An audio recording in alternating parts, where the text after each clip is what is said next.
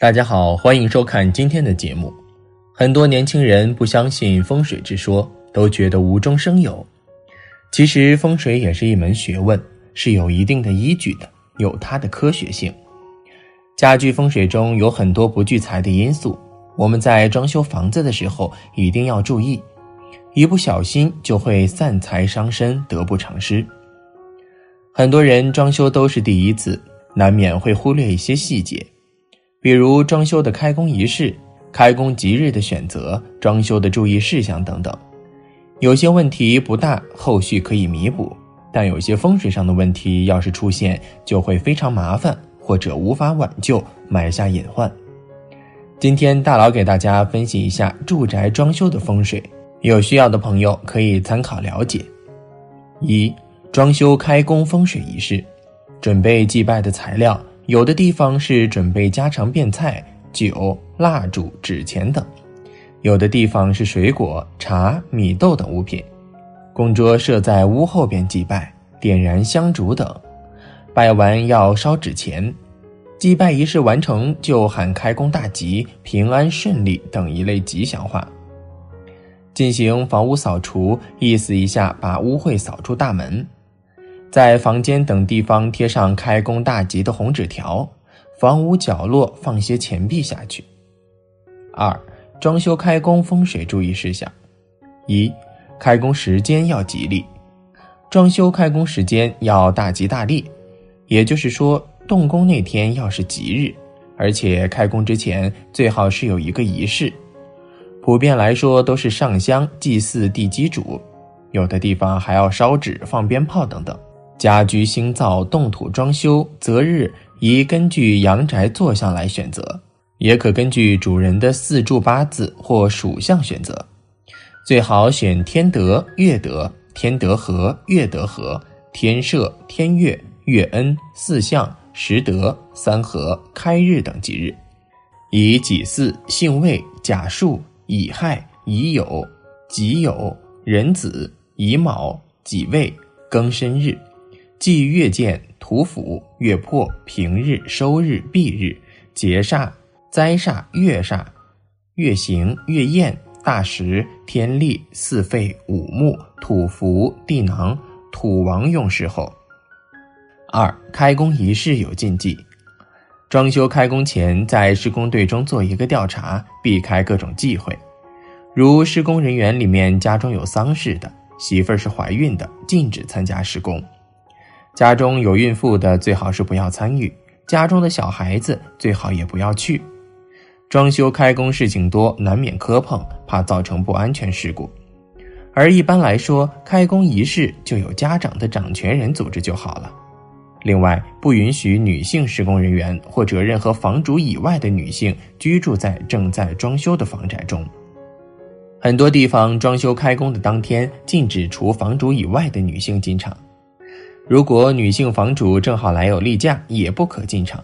如果房主只有女性一人，则需要提前安排其他开工时间。三、开工红包讨吉利。如果你是个明事理的人，那么开工大吉，给工人们准备个小红包，这也是可以的。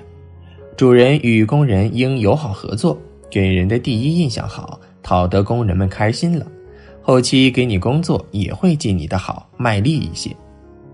四，装修时应从吉位开始动工。装修施工时最好选择从吉位开始动工，一是讨个好寓意，二是先装吉位能够压住衰位，这样后期装修才不会出现什么意外事故。从悬空风水角度来说，八白、九紫、一白均为当旺吉星，每年他们所飞临的方位就是当年的吉位。代表该方位有吉利而且强劲的正能量场，选择在这三个方位最先施工，有利家运顺畅吉祥。三、二零二一年装修开工风水注意事项。古语云：“太岁当头坐，动辄惹祸害。”而二零二一年辛丑牛年，太岁飞临东北方，五黄岁破坐落西南方，三煞在正东方。故二零二一年东北方、西南方和正东方都不宜做破坏性作业。如装修、动土、建造、挖掘、打桩和打钉等工程事宜。但凡触犯太岁和流年煞位，则会加强其凶性，容易引发钱财损耗和血光之灾。所以建议，二零二一年宜在东北方、西南方和正东方安放开光吉祥物品，化解一切凶煞灾厄。最后提醒大家，除了杜绝在这些方位动土，还要注意保持太岁方位干净整洁和明亮，不宜出现过多杂物和阴暗。否则视为对太岁大为不公。四，二零二一年装修室内风水遗迹：一、客厅风水学，客厅最好在房屋中央，客厅沙发的套数不要重复，最忌讳一套半了，或者是一方一圆两个沙发并用。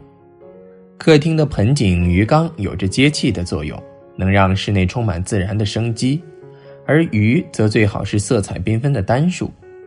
梁柱厅内避免梁的阻挡，入门处不要让人看到房间的门和后门，不然的话有前门进后门出不能聚财的不好含义。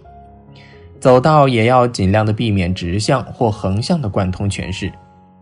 二，厨房风水学，如果您的宅门朝向北，而炉灶朝向南，那就会犯了背宅反向的忌讳，对家运不好。厨房中的炉灶一定不要与水太接近，炉灶和洗碗盆的中间要留一块缓冲的地带，别在炉灶的上面晾衣服。